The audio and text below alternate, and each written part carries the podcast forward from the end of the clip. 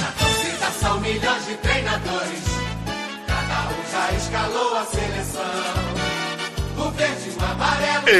Está valendo! Está no ar o Beijando a Viúva, o seu podcast sobre histórias do futebol. Eu sou o João e o Tetra é aquele campeonato que muita gente não viu, mas lembra de todos os detalhes. Eu sou o Arthur e eu tenho duas versões para essa abertura. A primeira é Que saudade do que eu nunca vivi, e a segunda é Essa é pra você, seu filho da p. Que isso? É, é o Dunga na- na- levantando a taça. É verdade. Aí galera, eu sou o Leonardo Periquito e eu não vim falar de bola, eu vim falar de história. Que é o Felipão, e eu tenho muita saudade da minha camisa do Brasil de 94. Eu sou o Vitor Albano e eu te amo, meu irmão. E no programa de hoje nós vamos celebrar os 25 anos do nosso tetracampeonato, relembrar Galvão Bueno maluco pulando com Pelé e todos os detalhes dessa grande conquista do Brasil. Então fique com a gente. torcida são milhões de treinadores, cada um já escalou a seleção. Amarelo são as cores que a gente pinta no coração.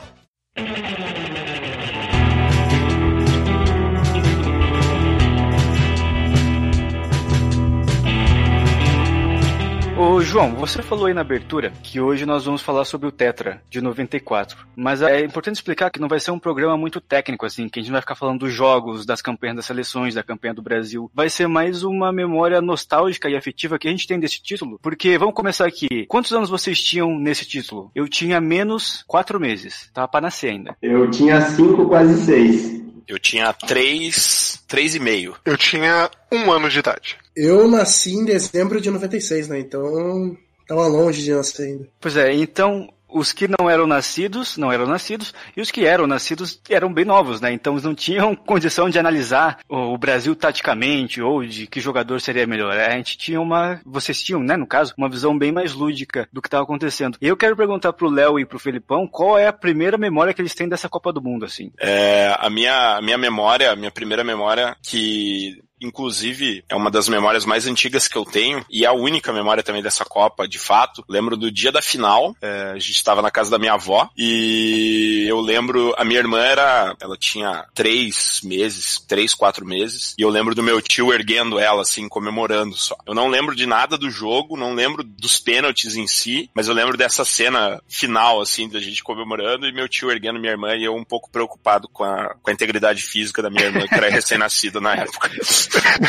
Mas o Felipão, você tinha noção do que, que era a Copa do Mundo, do que representava aquilo, ou pra você era só o Brasil ganhando alguma coisa? Eu acho que eu não tinha ainda a noção, mas na minha cabeça, pelo menos, é, eu acho que eu passei a ter a noção naquele momento, assim. Comecei a, a entender o que que era naquele momento. E isso teve um lado bom e um lado ruim, né? Porque, imagina, né? A primeira memória que você tem da seleção é, era de uma vitória, minha família comemorando, minha, minha mãe, meu pai comemorando, meu tio e tudo mais. E tanto que a gente até pode falar disso depois, mas em 98 o baque foi muito grande pra mim, porque justamente eu tava acostumado a ver um Brasil vitorioso, um Brasil campeão, e eu tava com a expectativa de que eu ia ver em 98 de novo a mesma cena que aconteceu em 94 que eu não lembrava direito, sabe? Então, pra mim, assim, é a, ali eu devo ter entendido o que, que era a seleção de fato, sabe? Não, mas eu entendo o Felipão quando ele fala isso de que o baque foi grande, porque a primeira Copa que eu tive noção mesmo foi 2002. Então, quando chegou 2006, eu achei que o Brasil ganhava a Copa o tempo todo, né, cara? E aí não foi bem assim, né? É, a primeira lembrança que eu tenho da Copa de 94 foi 1 a 1 contra a Suécia. Os dois primeiros jogos eu não sabia muito o que estava acontecendo, até porque, cara, eu não era muito. É bom já deixar isso claro de cara, né? Eu não era muito fã de futebol, não, cara. Eu fui crescendo. O gosto do futebol, 94 é muito importante para mim, porque o gosto pelo futebol foi crescendo no, na- no decorrer da competição ali, cara, da, da, da Copa do Mundo mesmo. É, eu curtia Fórmula 1 e boxe, cara, quando eu era criança. Eu, tipo, eu comecei meu pai a ficar acordado para ver a luta do, do Mike Tyson e ver a corrida do Senna, tá ligado? Aham. Então foi tipo foi crescendo no- durante a competição assim. É, a gente sempre tem o costume de botar bastante gente em casa, tal, o Filipão sabe, eu herdei esse costume dos meus pais aí. E beleza, daí foi crescendo, tipo, a galera foi indo lá para casa, assim. Então, tipo, começou a tomar um corpo ali contra a Suécia e segunda fase inteira. Daí uma galera em casa, tal, já conto mais, mais pra frente sobre isso. Então fui tomando gosto ali, mas o que eu lembro foi um jogo muito pegado contra a Suécia, assim. Eu falei, pô, eu gosto, eu gosto desse esporte, assim, tá ligado? E foi crescendo, foi crescendo. Aquela segunda fase tensa que a gente passou, né? E daí foi crescendo. Daí o final foi, foi a catarse, né, cara? Falei, pô, o Brasil é isso, daí o Brasil ganha, né, cara? Chega o primeiro campeonato que você acompanha mesmo, você vai tomando um gosto ali durante o um mês, né?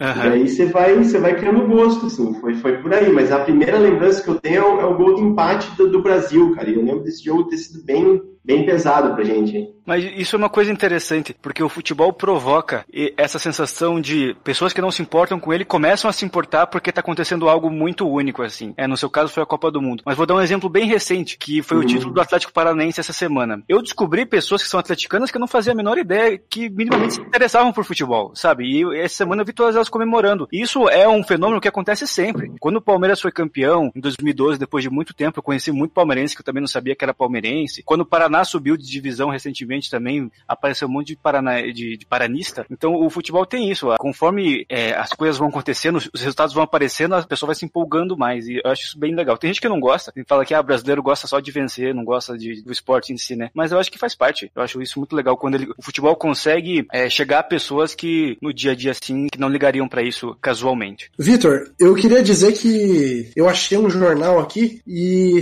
tem eu trouxe 25 curiosidades sobre o Tetra. Então, a qualquer momento, você pode me chamar que eu solto uma curiosidade. Fala assim, ao longo do programa você solta curiosidades aleatórias, assim. É, aham. Uh -huh. Pra ir pontuando. Beleza. tipo, Bebeto, calça 41. Vai, manda, manda a primeira. Moser foi cortado da Copa porque contraiu hepatite. Ô, louco. Caraca.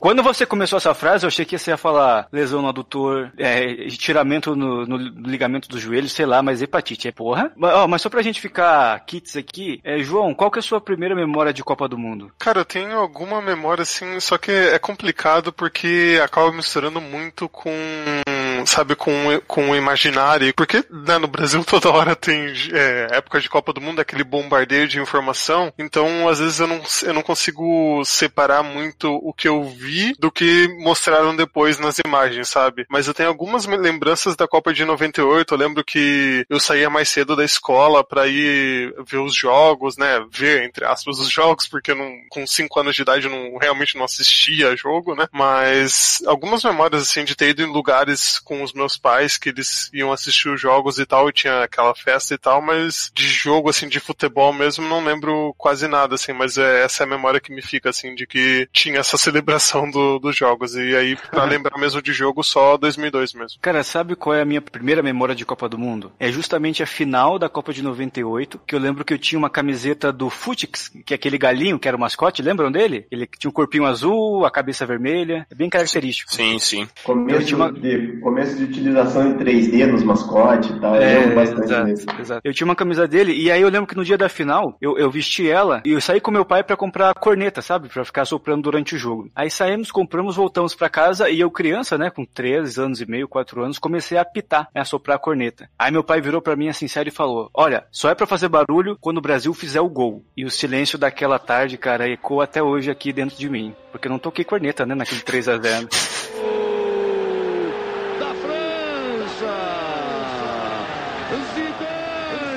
Caraca. Caraca. Caramba, você quer, é. você quer tomar uma água, cara? É. Não deu nem tempo, que, né, bicho? Eu achei que vinha uma história de agressão aí, cara. Não, não. Não. Assoprei a corneta no gol do Zidane tomando um taco, sei lá tá ligado? Mas eu acho que é legal também a gente falar, é, e aí acho que nós três aqui, que não, né, o João era nascido, mas não, não, não lembra da Copa. Qual era a imagem que a gente tinha dessa Copa de 94 conforme a gente foi crescendo e entendendo o, o mundo ao nosso redor, né? Arthur, como que você cresceu com essa memória da Copa de 94? O que, que ela representava para você quando você pensava nela assim? Bom, eu acho que é uma coisa muito muito recorrente para as pessoas que têm a minha idade, assim, mais ou menos, que a Copa de 94 ela foi aquilo que ninguém viveu, mas que quem tava lá diz que foi a melhor de todas. Então, tipo, é, meu pai minha mãe lembram até hoje, assim, de onde que eles estavam assistindo a Copa, por exemplo. Além disso, claro, muitos dos bordões que ficaram eternizados pelo Galvão, né, cara? Que viraram coisas que a gente fala assim no dia a dia, assim, tipo, acabou, é tetra, é uma, uma parada que todo mundo fala hoje em dia, até fora de contexto. Até quem não gosta de futebol usa essa frase. Uhum, virou meme, né? E você, João? Eu acho que palavra, assim, se for para resumir em uma palavra essa Copa de 94, que me vem muito é redenção, né? Porque a gente também vai falar mais pra frente aí sobre a história da Copa, sobre todo o contexto, mas era essa seleção que buscava a redenção e trouxe a redenção do futebol brasileiro na Copa, né? Ficar 24 anos sem, sem ganhar, então fica essa imagem assim de um time que conseguiu isso, de um time que muita gente critica, né? E fala que não era, não era um time tão forte, que não era um time com grandes jogadores, no que eu, eu discordo bastante, mas, mas que foi campeão e isso que também é o que vale mais, né? Acho que fica essa ideia assim de um time de trabalhadores que, né, que foram na, na humildade, porque também, né, tinha toda essa desconfiança, ninguém acreditava, foi uma, uma geração que foi quase queimada lá em 90, então isso que me, me fica na, na mente quando lembra, fora Galvão e Pelé pulando igual loucos. É, a, a minha percepção conforme eu crescia é muito parecida com a sua, porque eu sempre associei o tetracampeonato a um momento de alívio, assim, em relação ao futebol brasileiro, porque quando eu era pequeno, eu morei muitos anos com meu avô. Meu avô gosta muito de futebol e é torcedor do Santos, né? Então ele falava muito daquela época, dos anos 60, 70, com uma nostalgia muito grande, né? Dos grandes craques. Eu tive muito contato com material daquela época, com revistas, com eh, tinha umas garrafinhas assim comemorativas daquela época. Então eu cresci muito com, com esse imaginário de que o Brasil viveu um auge inacreditável nos anos 60, 70, com Pelé, Coutinho, Zagallo, Garrincha e companhia, e que daí veio uma época de apagão total, né? Onde a gente não conseguia mais ser o melhor futebol do mundo, a gente não conseguia mais ganhar. Então sempre que eu pensava em 94, eu já associava diretamente a esse momento onde, sabe, o Brasil falou, ufa, voltei a ser aquilo que eu era no passado. Por mais que eu concorde que uh, talvez não tenha sido a melhor seleção uh, que a gente teve nos últimos 30, 40 anos aí, mas ela representou, pelo menos para mim, né, essa sensação de que, olha, eu ainda tô aqui, eu ainda sou o Brasil, eu ainda consigo ganhar os títulos. E, Vitor, eu acho que também, assim, não sei, não vai ser obviamente o mesmo sentimento, assim, igual, mas quem sabe a próxima Copa, não sei quando é que o Brasil vai ganhar, seja parecido, né? Porque vai ser um período pelo menos aí de 20 anos, se o Brasil ganhar na próxima, sem título, né? Então, estamos próximos do jejum dos 24 anos que a gente teve aí de 94, o que provavelmente aí quando o Brasil ganhar vai ser essa coisa de, ufa, voltamos, né? Todo mundo desconfiando da gente e a gente conseguiu conseguiu ganhar. Cara, mas olha que coisa, na minha cabeça, esse período entre 70 e 94 me parece muito mais sombrio do que esse que tá acontecendo agora. Eu não tenho muita sensação aqui de que o Brasil tá deixado de lado ou alguma coisa assim, sabe? Porque se fala tanto dos craques brasileiros, né? O Brasil tem tanta mídia hoje em dia, não parece que nós viramos, sei lá, os underdogs do mundo. Eu não, até não sei se eu imagino que, que possa, os períodos sejam diferentes por dois motivos, assim. Primeiro é que nesse período que a gente está em jejum, jejum, ninguém ainda alcançou né, o número de títulos do Brasil que aconteceu nesse, nesse período aí entre, entre 70 e 94. E a outra questão também é que desde, desde 2002, né, a gente não teve, desde 2006, né, no caso, a gente não teve nenhum campeão que foi campeão mais de uma vez, né. Então não teve, assim, aquele crescimento absurdo de uma geração de um país específico e que tomou todos os holofotes, né? A gente teve Itália sendo campeã, Alemanha sendo campeã, a França sendo campeã, a Espanha, mas não foi assim que nem na, nas outras épocas, né? Que a gente teve um crescimento muito grande da, da própria Alemanha e tudo mais, da, né, um, um, crescimento também da, da Argentina enquanto potência. Acho que isso contribuiu também pro, para outro período, para o período né, de, de 70 a 94 ser um, um pouco mais crítico né, para a torcida brasileira. Então, não, tem tudo isso, fora, fora que a final foi tri contra tri, né, galera? A gente não pode esquecer também que foi. A Itália tinha sido tri, a gente tinha aquele tri antigo já, tipo, 70, tipo, em cima dos caras também, que era bi contra bi naquela situação. E fora, eu acho que tem, tem um fator aí que, eu, tudo bem, a gente está quase chegando nesses 24 anos de volta, mas tem um fator aí externo que eu acho, sabe? Vou falar um pouquinho aí do, do, da história que eu estava falando na abertura mesmo. a gente estava num momento muito de desesperança, sabe? Eu acho que o povo brasileiro também tem um pouco isso, sabe? A gente tinha acabado de perder um ídolo, assim, que era o Senna, e não fazia dois meses, não fazia três meses, assim, um negócio que foi muito chocante, né, cara? E tem aquela situação também do plano real, um monte de plano, um atrás do outro, a galera meio sem grana, a galera na fila para comprar as paradas, assim. Eu acho que, que, tem, que esse contexto histórico ele, ele carrega, sabe?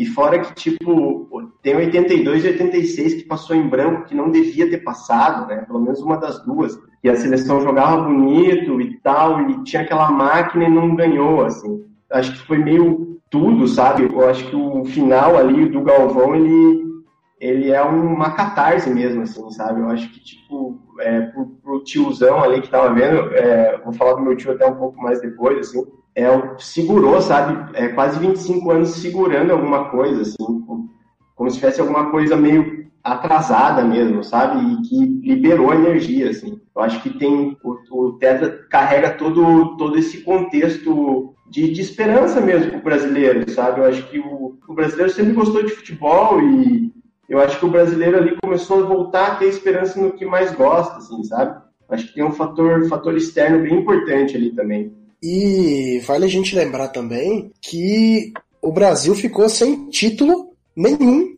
de 70 a 89, né? Então, tipo, de 2002 para cá a gente ainda ganhou Copa América, Copa das Confederações, esse tipo de coisa, né? Então, o Brasil não é não ficou num jejum de títulos ficou no jejum de Copas até agora, né? Uhum. É isso que o Léo falou, achei muito interessante, é a questão, questão do social, né? Que o Brasil vivia um, um, momento muito complicado como país, né? Diferente de, de 70, 62, 58, que não tava as mil maravilhas, mas tava mais ou menos ok. Mas aí falando de só de futebol, e aí o papo até agora fica um pouco mais sério, eu acho que as derrotas de 82, 86 e 90, elas, por seus motivos particulares, mas elas são muito pesadas pro emocional, assim. Porque 82 e 86 são aqueles timaços que jogavam bem, que tinham os Zico, Sócrates, Falcão, e que não conseguiu ganhar. E 90 parece que é tipo, o Brasil, a, a minha percepção sempre é que a Copa de 90 é uma das piores do Brasil na história, sabe? Porque o camisa 10 era o Silas, sabe? Com todo respeito ao Silas, mas é uma figura que não, não tem o peso de ter uma camisa 10 do Brasil. E o Brasil cai na, pra Argentina, que vinha numa ascensão espetacular nas oitavas de final, sabe? Então parece que era o prego no caixão, assim, sabe? Por mais que você tenha bons jogadores, você não vai conseguir mais ganhar. E o seu rival vai vir aqui e vai ter tudo que você tinha lá atrás e não tem mais. E vai eliminar você ainda, ainda por cima. Então eu acho que 90 é o fundo do poço, assim. Aí 94 tinha que vir o respiro. Eu acho que era o ponto de mudança. Ou afundava de vez, ou voltava a ser o que era. E lógico que não era no mesmo nível técnico, mas o Maradona ainda jogava na Argentina em 94 também, né? Tinha, tinha ainda o, o grande jogador da história do país jogando a Copa do Mundo, né? Ainda tem, claro, o, o, emblemático episódio dele retirado de campo lá e tal, mas, mas ainda assim, né, era, era o Maradona lá presente. E eu acho que toda essa situação se reflete muito uh, nas eliminatórias, né? E eu acho que até vale explicar um pouquinho, João, como era o sistema, porque hoje a gente já está acostumado, né? Um turno de todos contra todos, jogam duas vezes, e aí passam lá os, não sei como tá hoje, mas são cinco primeiros, né? Alguma coisa assim.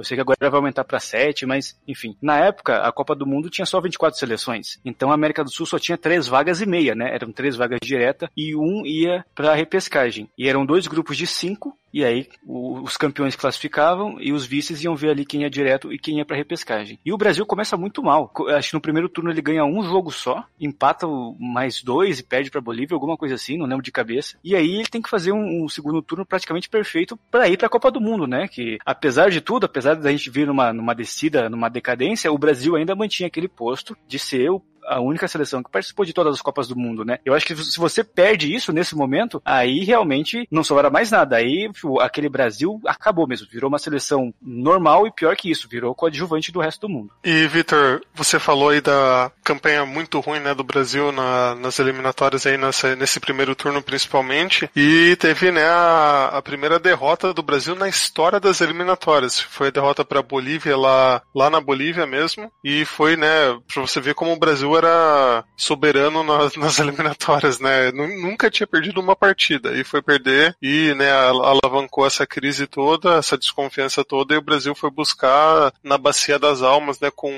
com o Romário não, não sendo convocado, tinha aquela, aquela birra, aquela briga dele com, com o Parreira, com o Zagallo e no final ele foi chamado e, e resolveu, né? Então todo ali era bem conturbado, bem complicado e conseguiram no final ali arranjar para conseguir se classificar para a Copa, né? Talvez o Filipão e o Léo sabem falar melhor. Mas eu acho que o esquema do Romário é que uma vez ele foi convocado pelo Parreira, aí ele ficou no banco e ele falou alguma coisa no, no sentido de que, ó, se é pra ver da Europa para ficar no banco, é melhor nem me chamar. Né? E o Parreira e o Zagallo, que tava junto também, fizeram isso, não chamaram mais o Romário até a última partida contra o Uruguai, que se o Brasil perdesse ia ficar fora da Copa. Eles chamam o Romário, botam o Romário de titular, ele faz dois gols, o Brasil ganha por 2 a 0 e vai pra Copa do Mundo. Eu acho que eles jogavam com Evair e Euler, eu acho que esses os atacantes que eles testavam no lugar do Romário, mas tô puxando pela cabeça, pode ser uma canelada isso aqui. Antes do comentário dos nossos craques que viveram a época, aliás, eu tava vivo, né, mas eu não lembro.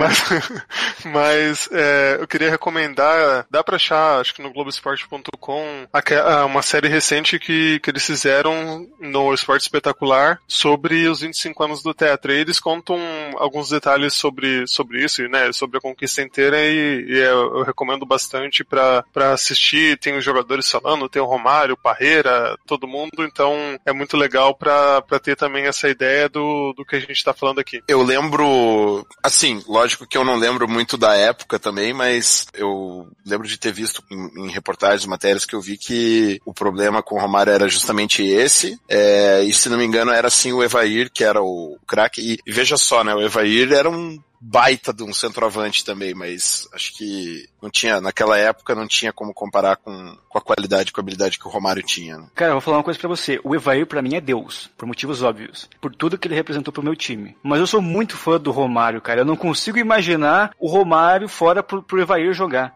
Por mais que eu adore o Evair, coloque ele numa prateleira inacreditável. O que o Romário, eu gosto dele pelo seguinte: ele é marrento, ele é chato, ele se acha, mas ele se garante, entendeu? E acho que a prova disso é a declaração que ele dá antes de ir para os Estados Unidos, que ele fala assim: olha, se a gente ganhar, beleza, todo mundo ganhou junto. Se a gente perder, não se preocupa, a culpa é minha. Porque ele sabia da marra que ele tinha, da responsabilidade que ele tinha como grande jogador daquela seleção e do momento que a seleção vivia, ele tratou de botar isso nas costas e levar isso sozinho, sabe? Eu acho isso muito foda no Romário, cara. Ele pode ter todos os defeitos dele, o... mas só por isso, para mim, já vale o nome dele como um dos maiores da história. Pois é, né, cara? O, o Romário é foda mesmo. Só que o, o, mais louco de se pensar é que o Evair depois nem foi convocado. Pois é. Vamos e... aproveitar então e dar, dar os convocados já? Então vamos lá. Puxa aí então, João, os 23 que foram para os Estados Unidos. Então, craque Vitor, vamos começar aqui com o goleiro Tafarel, que jogava no Reggiana, da Itália, o Zete, que jogava no São Paulo, e o Gilmar Rinaldi, que jogava no Flamengo. Uma coisa que eu gosto muito da Copa de 2002 é que os goleiros representavam grandes times do futebol brasileiro, né? Eram nomes ligados a grandes times do futebol brasileiro, o Marcos, Rogério Ceni e o Dida. E aqui em 94 é mais ou menos isso, né? Por mais que o Tafarel já tivesse na Itália, ele já era um nome muito identificado com o internacional, né? O Zete e o Gilmar aí nem se fala, né? Com, com São Paulo e Flamengo. Eu acho que Copa do Mundo é um pouco isso também, sabe? Do torcedor se ver representado com o jogador dele lá. Pelo menos os goleiros tinham esse papel. Exatamente. Na zaga tínhamos Ricardo Rocha, que jogava lá no Vascão, no Vasco da Gama, Ronaldão do Shimizu do Japão, Aldair, um dos grandes ídolos que jogava lá na, na Roma da Itália, Márcio Santos, que jogava no Bordeaux da França. O Ricardo Rocha, que era o capitão capitão nessa seleção, né? Inicialmente era o capitão. Exato, daí ele se contundiu no, já no começo da competição e depois a, a abraçadeira passou pro, pro Dunga. E o Ronaldão, é, na ele verdade, foi... Na verdade, peraí, peraí, peraí. Eu, deixa eu corrigir vocês. O Raí era o capitão do time. É verdade. Depois virou o Dunga. Ah, é verdade. Tava Canelada. na minha lista de curiosidades aqui. É verdade. O, o, Ronald, o Ronaldão, ele foi, foi convocado. agora não lembro se foi o Ronaldão ou o Aldair que foram convocados no. Um deles foi colocado no lugar do Ricardo Gomes, né? Que depois foi técnico, foi, foi treinador, né? Conhecido aí, vários trabalhos recentes, que se contundiu um pouquinho antes da Copa, e, do, e daí na Copa mesmo, o, o Ricardo Rocha também acabou é, se lesionando já no, no, no começo começo da competição, então a, a dupla de zaga acabou sendo o Aldair e o Márcio Santos, que na verdade eram as segundas opções, né, no primeiro momento. vou falar uma coisa aqui, por muitos anos eu achava que Ronaldão, quando falavam Ronaldão, estavam se referindo ao fenômeno, sabe? Porque ele era tão bom que era o Ronaldão. Só depois que eu fui entender que era um outro jogador, um zagueiro e tal. Mas por muito tempo eu achava que era a mesma pessoa. Nessa época era Ronaldinho ainda. Pois é, Vitor, isso que eu perguntar, você achava nessa época que o Ronaldão era ele já? É, eu achava que quando se falava de Ronaldão em 94, estavam falando do, do fenômeno. Ah, pode crer. É, não. É porque no final da carreira, realmente, o aumentativo era muito, muito né, próximo. É verdade. Eu ia dizer que maldosos diriam que no final da carreira esse era o apelido dele. Na verdade, Não, o apelido não, na dele verdade, o era- apelido dele, o apelido dele era. ah, eu vou nem falar. Eu vou nem, eu vou nem falar. Vocês sabem do que, que eu vou Não. falar aqui. Não, não vou É, falar. então. Mas seguindo aqui, a, seguindo aqui a nossa escalação, nas laterais a gente tinha Jorginho, que jogava no Bayern de Munique, o Branco do Fluminense, o Branco também que foi bancado... Oi? Assassino de fotógrafos. Ó, be- beijando a viúva número 21, International Superstar Soccer. Quem quiser saber essa referência, vai lá. Seguindo a lateral aqui, Cafu, que jogava no São Paulo, e o Leonardo, que também jogava no São Paulo e ficou, né, marcado pela cotovelada no jogador dos Estados Unidos durante a Copa. Fraca esses laterais, hein? Jorginho, Pois é, né? Branco, Cafu e Leonardo. Ô, louco. E hoje em dia a gente luta pra ter um, né? pois é. Seguindo aqui com a nossa volância, tinha Mauro Silva lá do La Corunha, o Dunga que jogava no Stuttgart na época e o Mazinho do glorioso Verdão do Vitor. Inclusive o Mazinho, junto com o Zinho também, os dois jogadores mais importantes dessa Copa do Mundo, e nem tô falando pelo que eles fizeram dentro de campo, e sim porque eles respeitaram aquela antiga tradição de que se o Brasil quer ser campeão de uma Copa do Mundo, tem que ter pelo menos um jogador do Palmeiras. Não é clubismo, é fato. O Zinho que acabou ganhando o apelido de enceradeira nessa época aí, porque ele tinha, no Palmeiras, ele tinha muita função de ser um jogador que ia pro ataque. Mas o Parreira preferiu deixar ele como um jogador ali que administrava a bola e tudo mais, pensava na jogada. E aí, muitas vezes ele recebia e tocava pra trás. E aí o Cacete Planeta começou com essa parada de Zinho enceradeira, Zinho enceradeira. O que é bem sacanagem com o coitado do Zinho, né? Ele falou que ele fica triste até hoje, assim, de lembrar, porque falou que afetou muito a família dele, né? Ele falou que com ele, como jogador, não influenciava, né? Porque o jogador também tá acostumado com crítica, mas ele falou que afetou muito a família dele, então ele ficou bem, bem triste aí com, com esse episódio, mas ser campeão do mundo, eu acho que depois isso acaba, né? Acaba passando. E seguindo aí, né? Vocês falando do Zinho, Zinho come, começa aí o nosso meio, jogando no Palmeiras, como o Vitor falou. Raí do PSG, quando o meu PSG não era tão grande assim. E Paulo Sérgio, que jogava no Bayer Leverkusen. Cara, Paulo Sérgio é o jogador que eu sempre esqueço que tava nesse time aí. Eu acho que ele até entrou em algumas partidas, mas não teve uma passagem muito marcante, não. Você diria que ele é o Anderson Polga de 94? Olha, eu acho que é uma sacanagem com o Paulo Sérgio falar isso. Mas mais ou menos. E aí no nosso ataque a gente tinha Bebeto também do La Corunha, Romário quando estava lá no Barcelona, Miller do São Paulo, Ronaldo com seus 17 anos no Cruzeiro e Viola do Corinthians. O Viola também é outro que, É. claro, conhecido, mas às às vezes eu esqueço que ele estava em 94. Isso que eu ia falar, talvez o Anderson Polga dessa seleção seja o Viola, hein? Não? Ok? Ok. E. Não, O, não, o peraí. Viola fala que o Não, tetra, porque- o tetra foi culpa dele, já viram essa reportagem? Ele puxou o rabinho do Baggio no final, cara. Ele fala que o tetra foi culpa dele, que ele tirou a concentração do Baggio. Graça, né, cara? Que. Maravilhoso. Ai, ai. É, vale a gente falar alguma, um ponto aqui, né? O Ronaldo com 17 anos. Cara, você acha que ele respeitou alguma norma de menor de idade quando ganhou o título? É, ma- mas além disso, aqui entre as minhas 25 curiosidades aleatórias, dos 22 convocados, o Parreira não utilizou quatro durante o Mundial. Foram Zete, Gilmar Rinaldi, Ronaldão e Ronaldo que não entraram em campo na Copa de 94. Assim, o terceiro goleiro, ele já vai pra Copa sabendo que o papel dele não vai ser dentro de campo. Vai ser tocar um samba, vai ser ajudar ali na concentração. O Gilmar Rinaldi até teve um papel extra nessa Copa, que foi na final leva- ajudar a levantar aquela faixa em homenagem ao Senna, sabe? É o momento que ele mais aparece. Ajudar em alguma treta que eventualmente aconteça. Exatamente. Exatamente isso que eu ia falar. Ajudar a dar aquela voadora nas costas do, do adversário. Não? Não, é isso aí. Mas, João, desse time que você passou, dos 23, o time titular pro início da Copa era Tafarel, Jorginho, Márcio Santos, Ricardo Rocha e Leonardo, Mauro Silva, Dungazinho e Raí, Bebeto e Romário. É desses 11. Exatamente. E, né, como a gente já falou antes, comissão técnica com Carlos Alberto Parreira treinando e Zagalo, velho lobo, como coordenador técnico. E os dois trabalhavam muito juntos, né? Deixaram isso muito claro que eles tomavam as decisões dividindo, né? Não era só o Parreira como treinador que dava a decisão final. O, o Zagallo tinha muito suporte nas, nas decisões e os dois também se entendiam muito ali, então facilitou bastante para a seleção. A gente até falou isso no nosso programa sobre o Zagallo, né? O próprio Zagallo não se via como auxiliar, até porque ele era campeão do mundo e o Parreira não, né? Então eles meio que dividiam ali o cargo de comissão técnica. É claro que o Parreira que entra para a história como principal, né? Mas o Zagallo também teve um papel muito importante nesse tetracampeonato aí. E Vitor, é, não, não deve estar nas curiosidades do Arthur, mas uma curiosidade é que 10 jogadores desses 23 aí que nós comentamos estavam na Copa de 90, né? Na campanha que foi eliminada aí pra, pra Argentina que ficaram marcados como era Dunga, né? Por causa.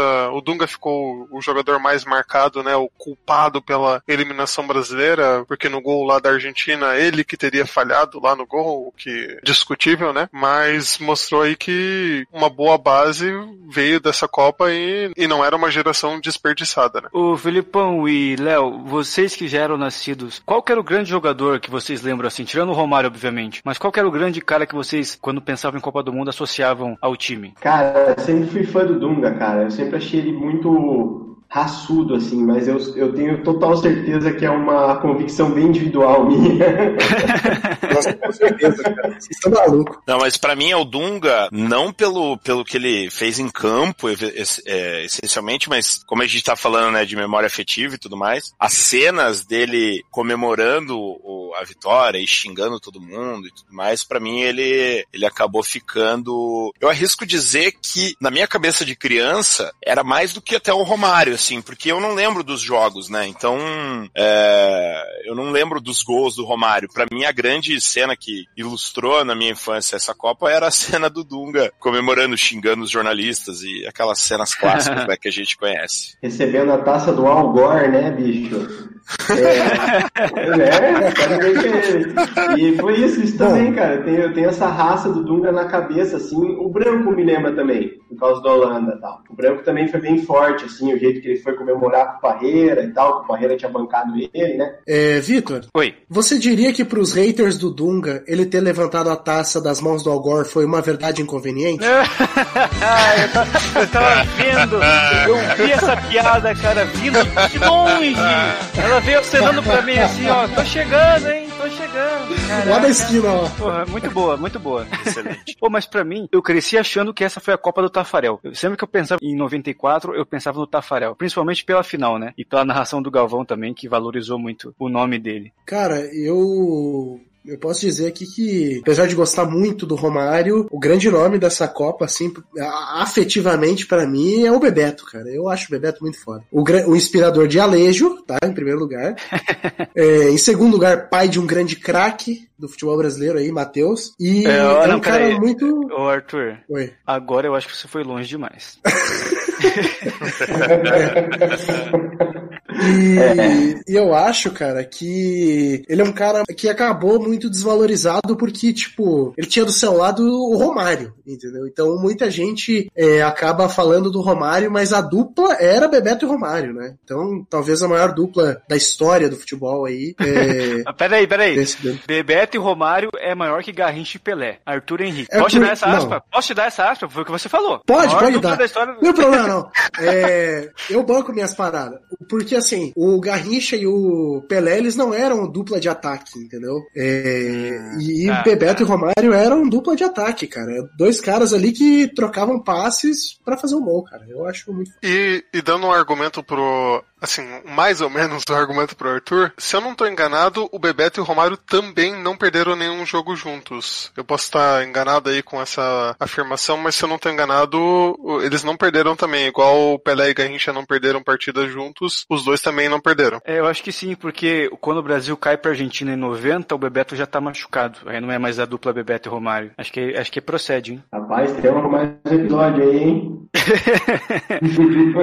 Mais uma curiosidade, então, só pra gente entrar agora. São Paulo foi o time que mais cedeu jogadores para a Copa de 94. Zete, Cafu, Leonardo e Miller jogavam no São Paulo. E você pode botar o Raí aí também, né? Tinha acabado de ir pro, pra França. Pois é. E, e não tinha como ser diferente também, né? Bicampeão mundial, chegando em três finais de Libertadores. Eu não sei se a final contra o, o Vélez foi antes da Copa, eu imagino que sim, mas era o grande time, né? Não tinha como ser diferente. E como você falou aí, Vitor, mais uma curiosidade: o São Paulo, campeão brasileiro de 91, tinha sete jogadores que foram para a Copa de 94. Que além dos que eu citei, né? É, Ricardo Rocha, Ronaldão e Raí compunham esses sete jogadores. Ô, oh, louco, hein?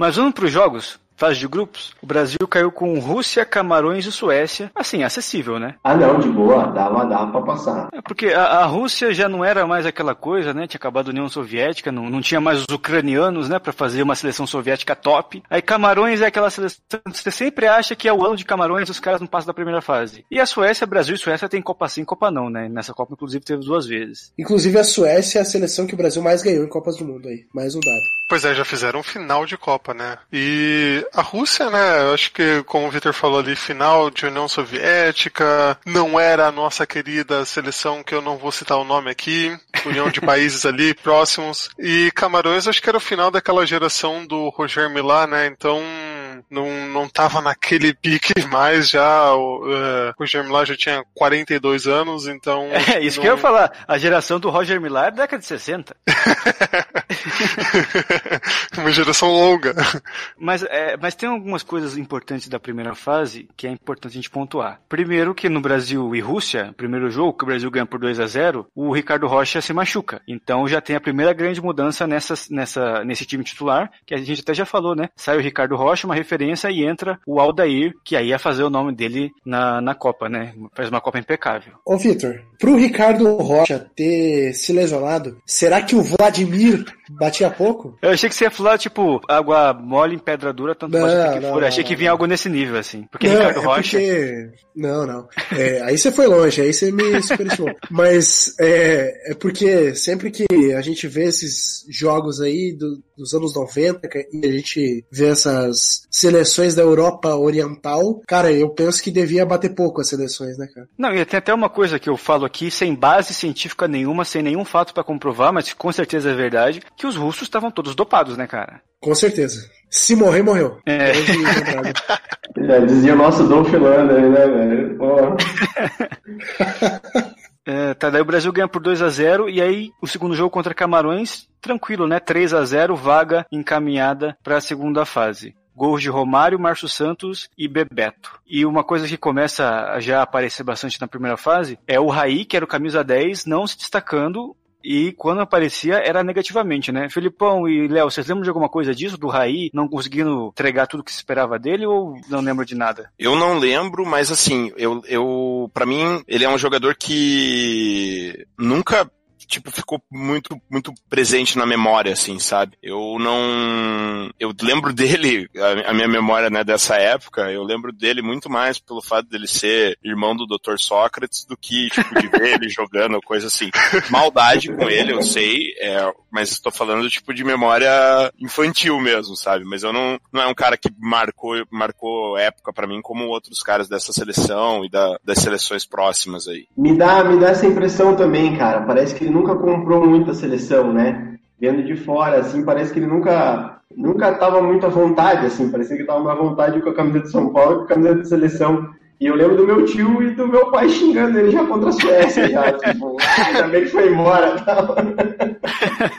Mas isso eu é... lembro disso. Eu lembro de, quando começou sem ele no terceiro jogo, os caras, meu, meu tio tava felizão, ainda bem.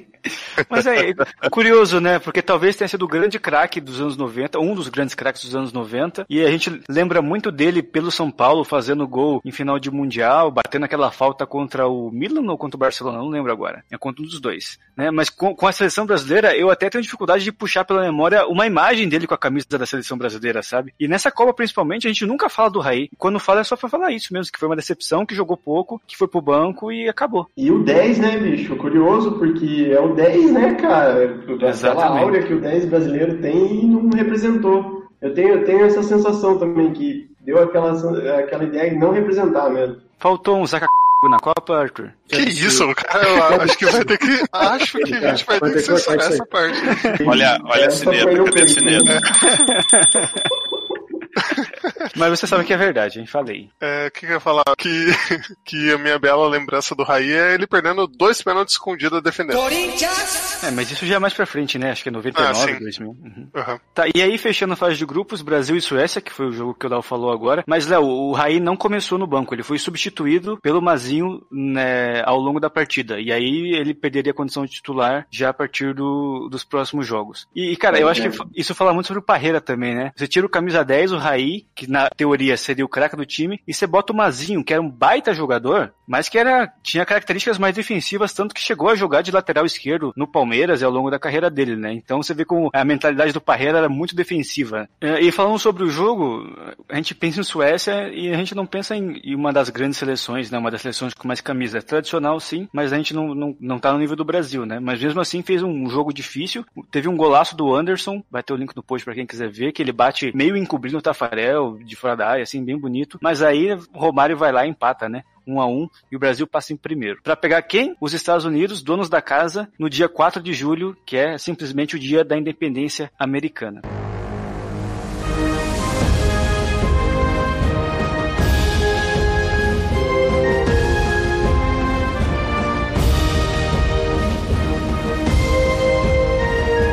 Vocês lembram dessa seleção americana aí, rapazes, vocês que já eram nascidos? Porque era, assim, mais ou menos folclórica, né? Essa, essa eu lembro bem, cara. Foi 4 de julho, era a Copa na casa dos caras e eu lembro de passar caça em cima do. do... Foi no Rose Bowl, não sei se lembra se foi no Rose Bowl. Eu não lembro qual estádio que foi, mas eu lembro de passar caça, assim, em cima do, do estádio, assim, e os caras festonos, os caras, tipo, vamos ganhar da seleção emblemática, futebol daqui tá crescendo, eu lembro, tipo, da TV falando desse, de- desse espírito, assim, tipo, nós vamos ganhar do Brasil hoje, nós vamos pra cima dessa Copa, sabe? Eu só lembro que a camiseta deles era muito bonita. Ah, é, é bem marcante essa imagem O- mesmo. É um, é um uniforme, é um dos uniformes mais bonitos, assim. Aliás, essa Copa cheia de grandes uniformes, vamos combinar, né? O uniforme americano lembrava muito do Náutico, né? Sim. Inclusive no futebol apresentado também, talvez o Náutico jogasse até melhor. Mas, Porque Vitor, Como é que fala a Batalha dos Aflitos em inglês?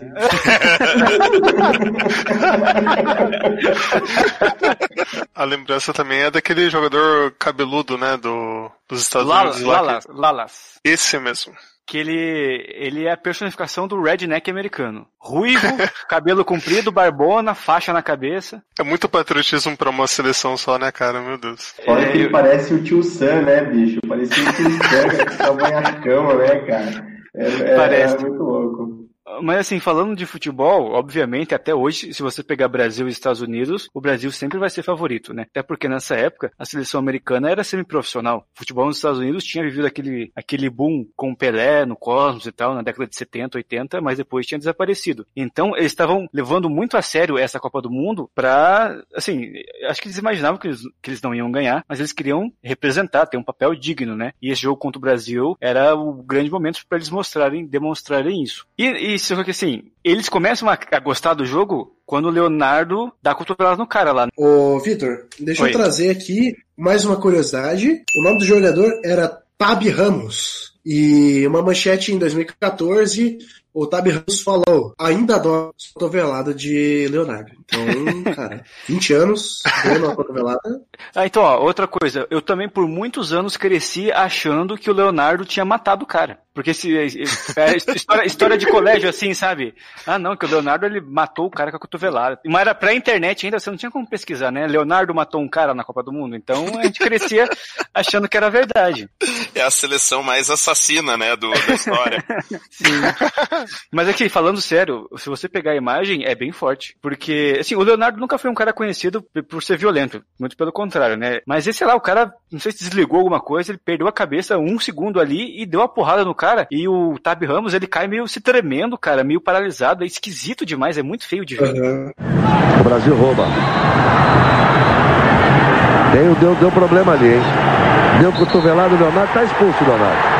Tá expulso, Leonardo. E você via, eu, eu lembro da minha sala, da sala da minha casa lá gelando, cara. Meu tio, assim, meus tios, assim, tipo, gelando nessa hora, assim, tipo, ferrou, os caras vão ganhar esse jogo, tá ligado? Foi, foi um momento tenso no jogo mesmo. Pois é, porque daí você pega uma seleção semi-amadora, ok, mas que já jogava junto há algum tempo, era entrosada, e aí com um a mais, e ainda jogando no dia da independência americana, quer dizer, os caras estavam com uma benção especial ali de, de patriotismo, estavam com boost, sabe? Você tinha pra cima de todo mundo ali, fervor patriótico. E você vê, né, Vitor, o Leonardo, ele deu essa cotovelada, no MMA a gente vê esse tipo de cotovelada o tempo todo e os caras não caem daquele jeito, né? Pois é.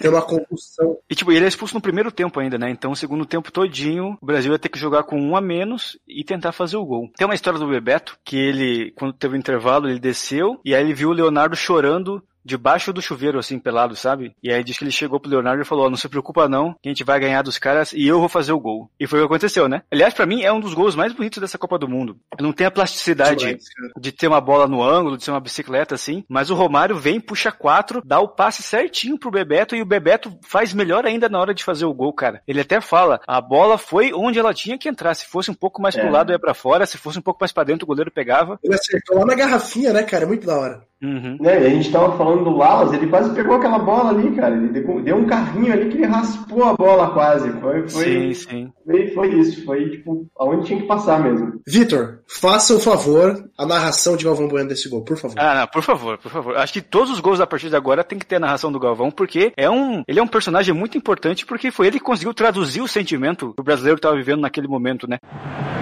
Romário, parte o machinho, a esperança é sempre você. Vai, Romário, vai, Romário, acredita, faz Bebeto, faz Bebeto, faz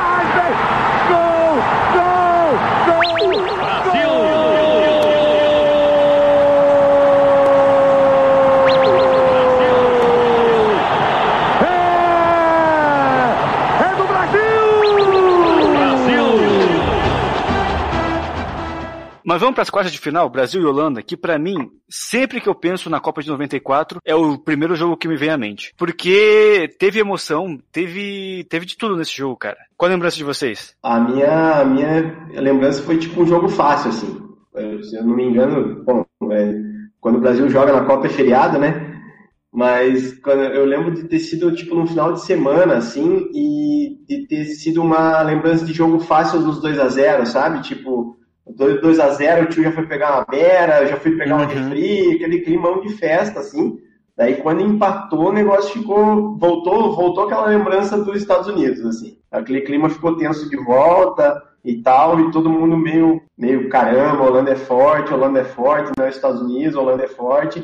Ficou naquela, até a, a catarse do, do branco, né? Mas eu lembro de. Até os 2 a 0 ali estavam um climão de, de feriado, assim. Daí quando empatou, daí foi, foi, foi problema. Eu lembro que quando eu via os lances dessa partida quando eu era pequeno, eu ficava muito confuso com o Brasil jogando de azul. Eu não conseguia conceber a, o conceito de uniforme reserva, sabe? Então eu não entendia o que estava acontecendo ali. Tipo, ah, estão falando que é o Brasil, mas não é o Brasil, porque o Brasil joga de amarelo, sabe? Eu fiquei muito tempo extremamente confuso até entender o que estava acontecendo. E é curioso que esse duelo Brasil e Holanda, acho que ele não, é- ele não tem um padrão de cores, né? Acho que as seleções se enfrentaram umas 200 vezes nas Copas, Uhum. cada vez, tipo, teve jogo que foi os dois com a camisa 1, teve jogo que foi, tipo, um com a 1, um com a 2, deve ter tido algum que foi os dois com a reserva, sei lá, mas todo. Ah, e- esse todo- jogo, os dois estão com a camisa reserva. A Holanda É, de né? branco, o Brasil de azul. É, exato. Daí tem jogo, se não me engano, aquele da Copa de 2006, de 2010. O Brasil tava de azul e a Holanda de laranja, e no, de, em 98 os dois estavam com a camisa titular, né? Com a- o Brasil com amarelo e, e, e, com laranja. 2000, e 2014, o Brasil de amarelo e Holanda de azul.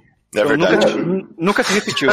Verdade. Uh, mas eu, eu acho que esse jogo exemplifica muito bem o que é a Copa do Mundo. Porque você tem lá Romário, Bebeto, Raí, Aldair, você tem um time recheado de craques, mas quem vem resolver o seu problema é o lateral do Fluminense batendo uma falta antológica, sabe? Se não fosse o branco, o Brasil não tinha tetra, não tinha nada. Foi o branco que precisou vir resolver. Tipo, mais ou menos o Kleberson em 2002, sabe? Sempre tem um jogador ali que não tem tanta mídia, mas quando tem que resolver, ele vai lá e aparece e, e faz o que tem que fazer. Excelente comparação, foi bem isso mesmo, cara. E nunca mais, né, cara? Uma falta da- da- daquele jeito que foi batida, nunca mais longe, cara. A falta é longe, cara.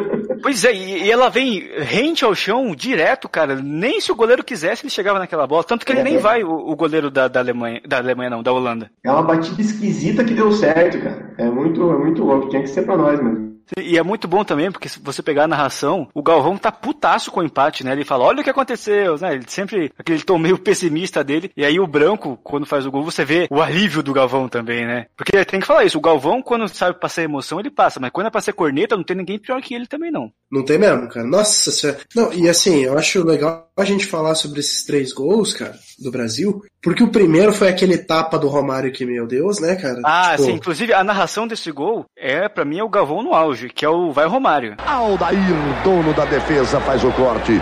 Enfiou pra Bebeto, posição legal. Posição legal. Romário no meio. Vai Romário!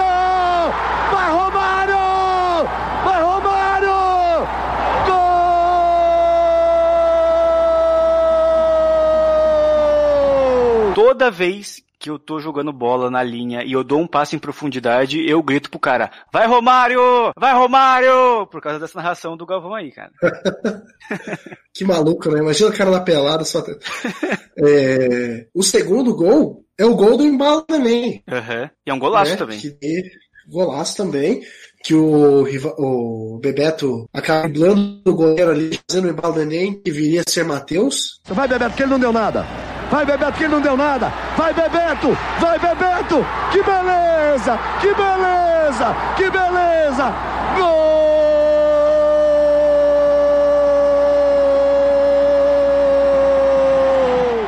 E o terceiro gol do Branco, que é, na verdade a- aquela imagem do Romário tirando a bunda é, é um, é uma fake news, né, cara? Porque se você for ver a câmera de cima, a bola já passou do Romário faz muito tempo. Porque, porque realmente a câmera atrás do gol dá a impressão que o Romário sai da frente na hora certa. Então, Tem mais esse detalhe. pois é. A Holanda foi buscar 35. Capricha Branco. Perna esquerda. Partiu, bateu. Gol! Gol! Gol! Gol!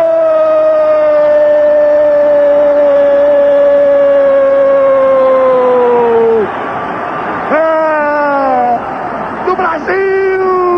Brasil!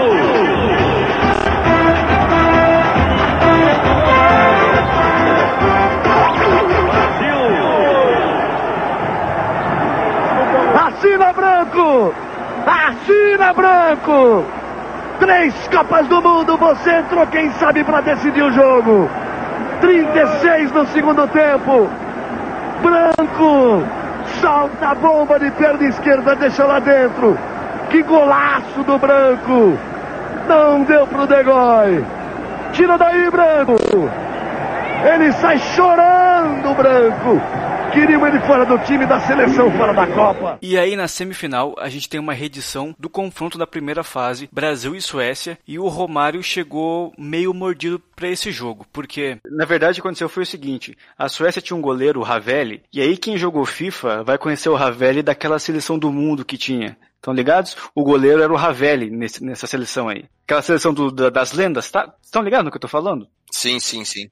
É, o goleiro Ravelli, porque ele, ele era um baita goleiro e ele era muito conhecido por ser fanfarrão também. Ele, ele saía fazendo dancinha, fazia umas caretas e tal. E ele foi um dos caras que falou assim que não conhecia o Romário. Aí o Romário, anos mais tarde, comentando sobre isso, ele falou assim que o, que, que o, que o Ravelli era fanfarrão e tal, mas que ele fazia grandes defesas, que ele se garantia e por isso era um, era um, é, esse é dos meus, ele falou, sabe? Porque o Romário é assim também, o Romário provoca, tem a marra toda, mas na hora ele se garante. Então, dois iguais, né? Não, não, não, não, não tem briga nesse caso aí. O, o Romário fala com muita, muito bom humor do, dessa situação aí. Vocês lembram alguma coisa desse, desse time da Suécia, Filipão e Léo? Eu lembro do, do nervosismo da primeira fase voltar, assim. E veio tudo de volta e todo mundo apreensivo porque tinha sido um jogo muito, muito tenso na primeira fase, né? A Suécia vendeu o cara aquele empate na primeira fase. E o goleiro foi fanfarrão também. Ele mandava beijinho pra câmera. Figurasse esse goleiro, cara. Cara era, e era bom, tá ligado? Tava falando essa semana com um cara lá do trabalho. É, é muito louco essa questão da confiança que o Victor tava falando. Porque é isso, né, cara? O Romário é mala, o Romário ele falava que ia fazer e fazia, mas é a confiança de um cara de um metro, menos de um metro e setenta bater de cabeça aquela bola na área, né, cara? É, é, a confiança do cara, parece que chama, né, meu? É, é um absurdo, é um absurdo aquele gol. É, quem que cruza? É o Bebeto que cruza? Não lembro agora. Quem fez aquele cruzamento foi o Jorginho, né? O, o Jorginho, né? E, o, e o Romário sobe, é quase da pequena área que ele sobe, né? Tem um zagueiro atrás dele, mas ele vai cabe... É, você vê, o cara quando sabe, né? Ele cabeceia no chão certinho, tanto que o Ravelli, goleirão que era, nem vai na bola porque ele sabe que não vai chegar. Vamos Brasil, vamos Brasil. Vamos Jorginho. Olha o cruzamento pra cá, olha o gol! Gol! Olha o gol! Gol! Olha o gol! Gol! Gol! gol!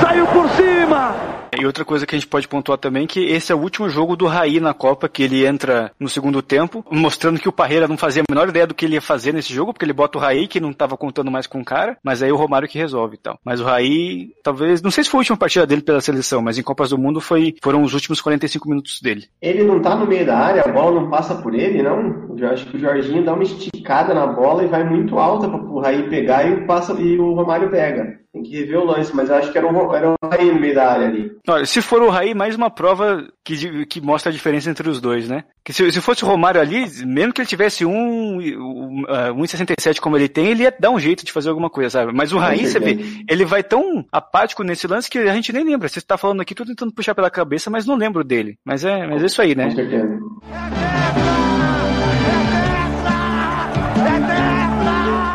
E aí vamos pra final já? Brasil e Itália, repetindo a final de 70. E a Itália vindo de uma chave com umas seleções bem diferentes, assim, né? Não vamos entrar nesse mérito agora, que não é o propósito do programa. Mas tinha a Bulgária do Stoichkov, tinha a Romênia do Raj, que era a minha, minha seleção preferida nessa Copa do Mundo aí. Vocês lembram dessas seleções meio, meio alternativas que chegaram também ou não? Eu lembro da Alemanha e Bulgária, porque eu tava vendo um vizinho meu, meu pai e minha mãe não estavam em casa, eu tava vendo um vizinho meu e eu tava torcendo pra Alemanha. Daí esse meu vizinho falou, não, tem que torcer pra Bulgária, a Bulgária é mais fraca.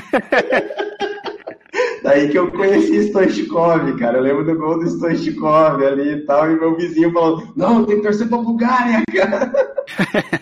Mas isso é uma coisa, acho que desde 2002 que não acontece mais, né? Você ter seleções coadjuvantes chegando em bloco até a reta final, né? A gente teve Turquia, Coreia do Sul, Senegal em 2002. A gente teve agora em 2018 a Croácia, a Rússia também, mas não, não teve o mesmo impacto, né? Foi mais uma coisa de circunstância do que de, de mérito mesmo, né? Essas seleções de 94 tiram a Alemanha, tiram grandes, grandes times pelo caminho. É, a Romênia tirou a vice e a Bulgária tirou a campeã, né? Então eles, eles chegaram com moral, né? Tudo bem que a Rússia esse ano passado aí chegou com moral, mas faz mais por ser dona da casa do que qualquer outra coisa, né? Uhum. E como tá a expectativa para vocês pré-jogo, assim? Porque eu imagino que você devia falar muito do Baggio, né? Por ser o melhor do mundo naquele momento. E também pela questão da Itália, se ganhasse, se tornaria a grande campeã. Vocês lembram de alguma coisa pré-jogo, assim, da sensação da galera? Como é que tava? É, o meu pai, meu pai era fã do Baggio, cara. Meu pai era bem fã do Baggio, ele curtia ver o Baggio jogar, assim, apesar de não ter muito acesso na, na época, né? Meu pai era bem fã do Baggio, assim, Tipo, e ele fez dois golaços. Eu lembro dele me chamar assim na, na sala para ver os gols da Itália. Falou: Ó, oh, a Itália fez um golaço, esse aí joga bola, não sei o quê. Ele me atentou ao Baggio desde o começo da Copa, assim. Eu lembro de um golaço que o Baggio fez na primeira fase. É, mas quanto à expectativa, assim, da final em si, não foi a mesma de 98, que você ficava vendo notícia, aquela semana inteira ia crescendo, né? Uma parada curiosa foi que eu perdi os primeiros 20 minutos, porque minha mãe tava dando dança na festa junina do colégio que ela dava aula.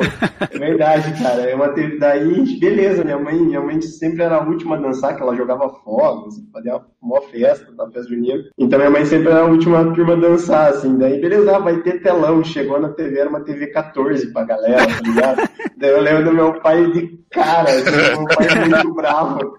Vambora! E assim, era meu primeiro tempo lá e no intervalo, né? É... Vambora aqui, que mané telão! Detalhe, cara, não tinha um caminho tão rápido, cara. Chegou lá em casa, já tava os tios já, porque como já era aquela coisa da sorte, vamos ficar por aqui mesmo tal, os tios já estavam encaixados e já tava todo mundo, pipoca pronta, aquelas paradas. Mas os primeiros 20 minutos eu perdi, cara, eu lembro disso. Mas eu queria voltar só um pouquinho pra falar do Baggio. Acho que a gente, a gente até já comentou isso em algum programa aqui, acho que foi da Bola de Ouro. Que aqui no Brasil a gente acaba tendo uma imagem muito errada dele. A gente lembra só do pênalti que ele perdeu, né, da, da decepção que ele foi, mas a gente não lembra do grande jogador que ele foi, é, é, principalmente nessa Copa também. Ele faz dois gols na semifinal contra a Bulgária, teve alguma outra, acho que oitavas de final ele faz dois gols também. É que claramente ele estava sem condições físicas. Não sei se para a Copa do Mundo toda, mas para a final pelo menos estava sem condição nenhuma, né? Então a gente só fala muito dele, só lembra muito dele por esse lance, né? Mas a gente acaba às vezes sendo um pouco injusto pelo que ele jogou, pelo que ele representou de fato. Mas falando sobre o jogo em si, as duas principais imagens que eu tenho dessa partida é o Romário perdendo o gol debaixo da trave, uma coisa surreal assim, principalmente se tratando de Romário, e a narração do Galvão pontua isso muito bem, né? O Galvão fala: "Conseguiu perder", né? Porque não tinha outra explicação. E aquela bola, eu não lembro o contexto do lance, mas que a bola vai pro Pagliuca, goleiro italiano, e aí ele meio que deixa escapar, ela vai, bate na trave, e ele pega a bola, vai lá e beija a trave. Isso ficou marcado para mim desde que eu era pequeno, assim, desde a primeira vez que eu vi esse lance. Eu, eu achava que esse lance tinha sido na prorrogação já, mas foi no tempo normal, né? Esse lance é bem. Esse lance é bem emblemático, esse beijinho do Pagliuca aí. É, porque. E é uma, uma, uma reação muito instintiva dele, né? Porque o cara vai lá beijar a trave. Porque é o que. Né? Se o cara, se o cara toma aquele gol, ele fica marcado para sempre como o goleiro que tomou o frango na final da Copa do Mundo. Então é muito, muito. É até um pouco engraçado você ver a cena assim. Alívio, né? É uma alívio, de alívio é, total. absurdo. Nessa, nessa época tinha gol de ouro na prorrogação? Tinha, né? Não, não tinha. Foi só em 98 e 2002. No, no, em 94 não tinha ainda. Eu achei que na, em 94 tinha, porque sei que até eles acabaram com isso, porque ninguém ia pro ataque, né? Imagina, você arriscar tomar o gol e, e perder ali no contra-ataque, acabar com a chance, né, do time. É, e aí a primeira final da história aí pros pênaltis. Tá com a relação aí, João, dos batedores para passar pra gente? Os cobradores do lado brasileiro foram Márcio Santos, que acabou errando o pênalti. Aí na sequência foram Romário, Branco e Dunga, que acertaram. E no lado italiano tivemos Baresi, que errou a primeira cobrança. E na sequência Albertini e Evani, que acertaram. E aí as duas últimas cobranças, Massaro e Baggio, acabaram errando 3 a 2 nas penalidades e Brasil tetracampeão mundial. Sabe uma coisa que eu sempre fiquei pensando? Quem que seria o quinto batedor do Brasil? Porque não precisou, né? Foram só os quatro ali. Se eu te falar que eu tenho, Vi. Ô, louco. Curiosidade aleatória aí? Curiosidade aqui tem informação. Se o Baggio não tivesse perdido o pênalti, quem faria o gol aí do título ou não seria o Bebeto, né? Então talvez ele marcaria o seu nome de uma maneira mais impactante na história do futebol. E será que ele ia fazer o Nana Neném de novo? Ah, não sei, cara. Teria que ser algo mais elaborado ainda, né? Provavelmente, provavelmente. E, afinal, o título de uma Copa do Mundo. É, e vocês lembram dessa, dessa disputa aí, de acompanhar, da tensão, ou também foi não, algo que passou meio batido? É, é assim, sim, eu lembro, é assim, eu lembro bem, assim, foi tensão total, e no final catarse, né, cara? Vocês estavam falando de souvenir e tal, eu lembro que eu tava com a bandeirinha na mão do da Antártica, cara que era uma bola azul, assim, com um losango amarelo, e um verdinho só lá no fundo, assim, escrito Antártica, assim, junto, pá, lembro dessa bandeira. e daí eu lembro do meu tio, cara. Meu tio, ele, tipo, tinha 4, 5 anos quando o Brasil foi tri. Então eu lembro que ele chorou eu chorei junto com ele, cara. Ah, que legal. Abraçado, ele me abraçando, assim, comigo no colo, a gente descendo, aquele climão de festa, e chorei, cara. Chorei por causa do, do meu tio, assim. Até hoje a gente se fala no, no dia do, do que comemora o aniversário, eu mando um WhatsApp pra ele. 17 de julho. Isso. Muito massa. Eu, eu só lembro, como eu falei para vocês, eu só lembro da, da, da, cena depois, logo depois, do meu tio erguendo minha irmãzinha, né? Na época, minha irmãzinha recém-nascida quase no, no colo. E eu lembro, até isso foi da minha, a minha frase de abertura, eu lembro, lembro mais pelas fotos até da, é, de eu vestindo a camisa, né? Do, que era do Romário, camisa 11, que era uma também que eu considero uma das mais bonitas da seleção, que era a camisa dessa, dessa Copa, ainda com as três estrelas, né? E, é, e os escudos em, em meio que marca d'água, né? Isso, isso, os escudos em marca d'água, aquela camisa da Umbro, bem bonita, uma, uhum. gosto bastante dela, bem, bem noventista, né, essa camisa. Sim, sim. Cara, eu e, vi... E um detalhe só, só desculpa, desculpa, não lembro disso, mas a minha mãe conta que o meu pai não conseguiu ver os pênaltis, que ele ficou muito nervoso e saiu pra rua e não, não conseguiu assistir. Acho que ele só deve ter voltado, entrado quando viu a festa da galera. não, ele deve ter voltado na hora que ele viu que os italianos não sabiam bater pênalti de jeito nenhum, né? Porque foi um pior que o outro. foi mesmo. Pô, o Baresi, capitão, uma figura histórica, o cara me manda um pênalti lá no Novo, no Novo México, cara, pelo amor de Deus. Aí veio o Massaro, joga na mão do Tafarel e o Baggio nem se fala, né? Quero fazer um adendo que né, nessa cobrança de pênalti o Galvão manda a clássica que ele manda em toda a cobrança de pênalti o goleiro argentino Goicoechea pegava ele. Ele pegava os mal batidos. O, o, Léo, exatamente. A frase, dele, a, a, frase dele, a frase dele é exatamente essa. Bateu no meio do gol, pra que se mexer? Ele fica desesperado. Não toma muita distância. Autoriza o juiz. Sai que é sua, Tafarel! Bateu no meio do gol, pra que se mexer? E tem o, o Sai que é tua, Tafarel também, né, que ficou marcado. Foi a primeira grande expressão futebolística que eu aprendi na minha vida. O, o pênalti do Dunga também é muito a, o alívio na voz do Galvão, sabe? Porque a partir daquele pênalti, se o Bebeto fizesse o próximo, né, o Brasil seria campeão, então já estava bem acessível. E também tem toda aquela carga do, que a gente falou no começo, né? Eram 24 anos de angústia, de decepção, sempre achando que ia dar errado pra, pra ser só no no último pênalti do craque do adversário que você libera essa tensão toda. Então eu acho que não foi só o seu pai não, viu, Felipão? Acho que muita gente também não quis ver os pênaltis aí, porque devia ser uma, uma tensão muito grande. Ah, sim, né? Aquela velha história, né? Pênalti é legal quando é o time dos outros batendo, né? Uhum. O Tafarel, partiu, bateu, acabou! Acabou!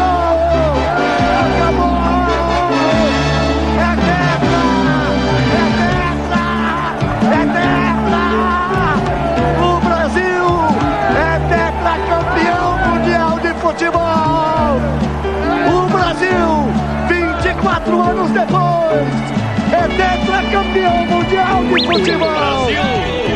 Brasil, Brasil, Brasil!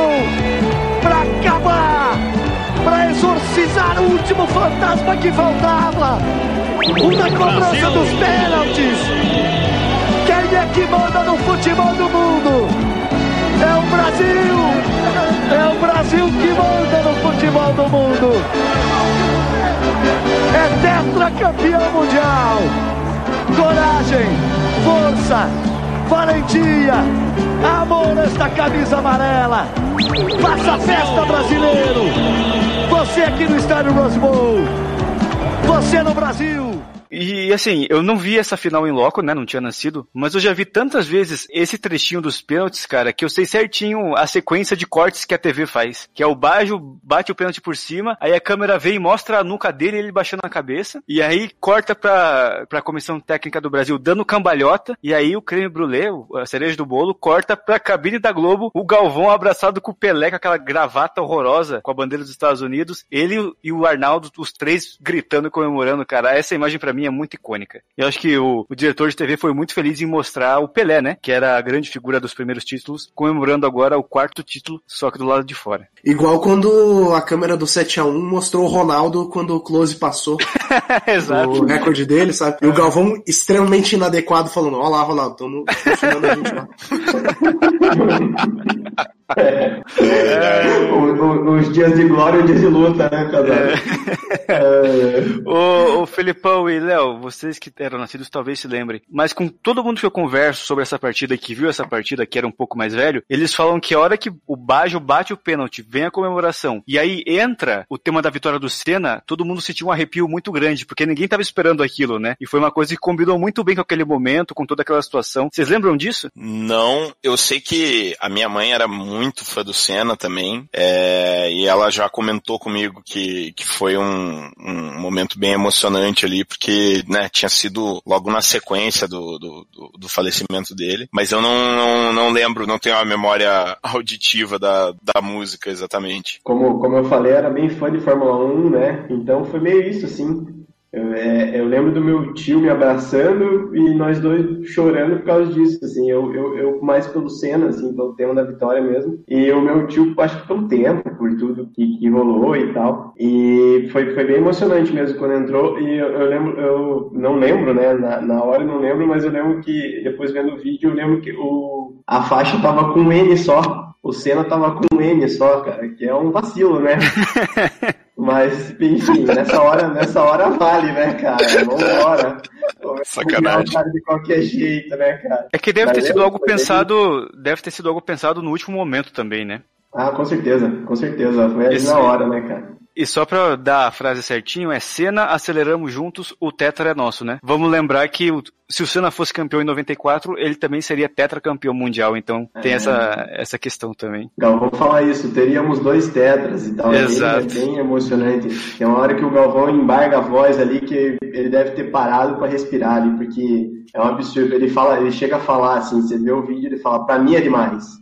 Mas olha que legal, olha que legal, Léo, como a gente falou lá no começo, que o Brasil naquele momento estava vivendo um momento ruim socialmente, politicamente, no futebol e ainda tinha perdido o seu maior ídolo no esporte há pouquíssimo tempo, né? E aí a conquista vem e coroa tudo isso e tem essa lembrança ainda ao Senna. Então, quer dizer, é muito uma cena de final de filme mesmo, né? A conquista do Tetra pode não ter sido a que teve os melhores jogadores, os melhores jogos, a melhor técnica, mas acho que a melhor história de todos os títulos que o Brasil tem, com certeza é essa. Ah, com certeza. É isso, cara. É isso. É a é a esperança acendendo de volta. É, é um absurdo. Tetra, pra mim, eu sou até suspeito de falar. Eu, é demais, aquilo ali é demais, cara. Então, pessoal, é isso. A gente fez um pequeno recorte aqui da jornada do Brasil no Tetra, né? 25 anos do Tetra.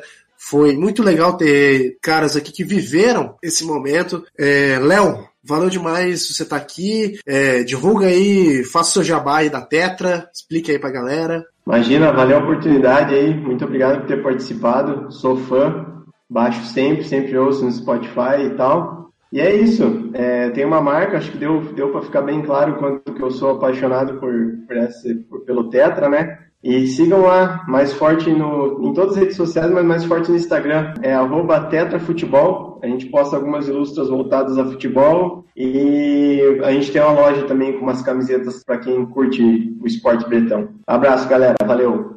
E agradecer também ao Felipão, que já é de casa, já nem preciso agradecer mais, né? O Felipão já chega em casa, abre a geladeira, atende o telefone já, né? Então tá tranquilo. Valeu, Felipão. valeu, pessoal. Valeu, craques. Uma honra participar desse programa mais uma vez. E já tava com saudades, né? E, cara, em breve estaremos aí participando novamente. Oh, spoiler alert, hein? Spoiler alert. E é isso, pessoal. E semana que vem vamos ter um tema especial também, né? Porque a gente voltou com tudo aí agora. Então é isso, galera. Valeu demais por terem ouvido a gente e até a próxima.